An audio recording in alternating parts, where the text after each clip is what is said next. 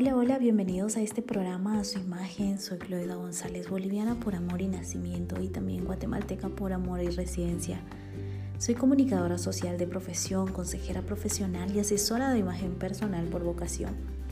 Cada vez te estoy recordando que como seres humanos somos seres integrales, físicos, emocionales y espirituales. Y este espacio justamente se creó para poder crecer en estas tres áreas. Gracias por acompañarme todos los comienzos de semana a través de cada cápsula. Quiero que en este momento te imagines que estás invitado a un festival de arte. Un escultor de renombre internacional trabaja sobre su escultura.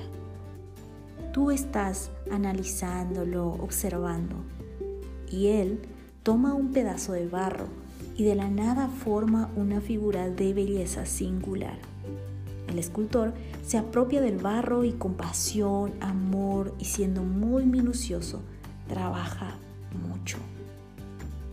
En ese proceso, él logra hacer lo que en su mente planeó desde el principio. ¿Sabes qué es lo más emocionante de todo este proceso? Pensar que para Dios nosotros somos el barro esa materia prima en la que está trabajando para sacar la más hermosa escultura. Él nos tiene entre sus manos con amor y cada día nos está formando. Tú y yo somos la obra maestra del mejor escultor.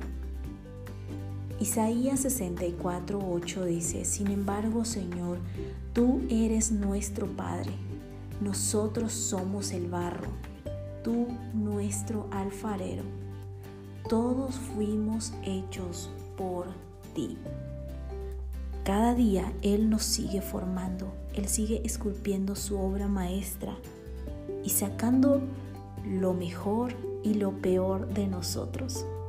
Sí, aunque te suene raro, Él saca lo peor de nosotros, porque Él necesita trabajar en esas áreas donde tú y yo todavía no hemos sido pulidos.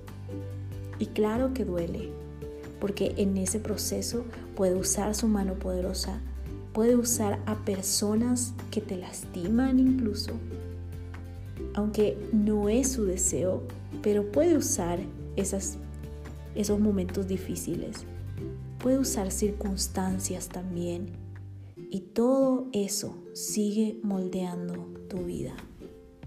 Pero claro, es difícil y duele mucho. Y es en esos momentos que en mi mente pasa, Señor, ¿por qué tengo que pasar por esto? Señor, ¿por qué esta persona tiene que pasar por esto? ¿Por qué este país? ¿O por qué no pones tu mano misericordiosa sobre el mundo en general? Isaías 29, 16 me hizo recordar una verdad importante acerca de esto. ¿Qué modo de pervertir las cosas? Como si el barro fuera igual a aquel que lo trabaja. Un objeto no va a decir al que lo hizo, tú no me hiciste, ni una pieza de barro al que la fabrica, no sabes lo que estás haciendo. Esto me dejó claro que yo no puedo decirle a él por qué él no está actuando en el momento que yo quiero o en el momento exacto que yo espero que actúe. Él en su soberanía sabe el tiempo de cómo orar.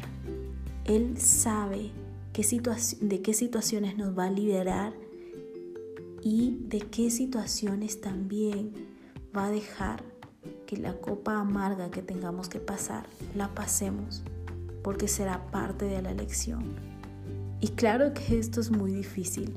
Jesús mismo, como decíamos la anterior semana, pidió que no pasara por él esa prueba. Pero si es necesario, recordemos que Él es nuestro alfarero y tú y yo somos el barro.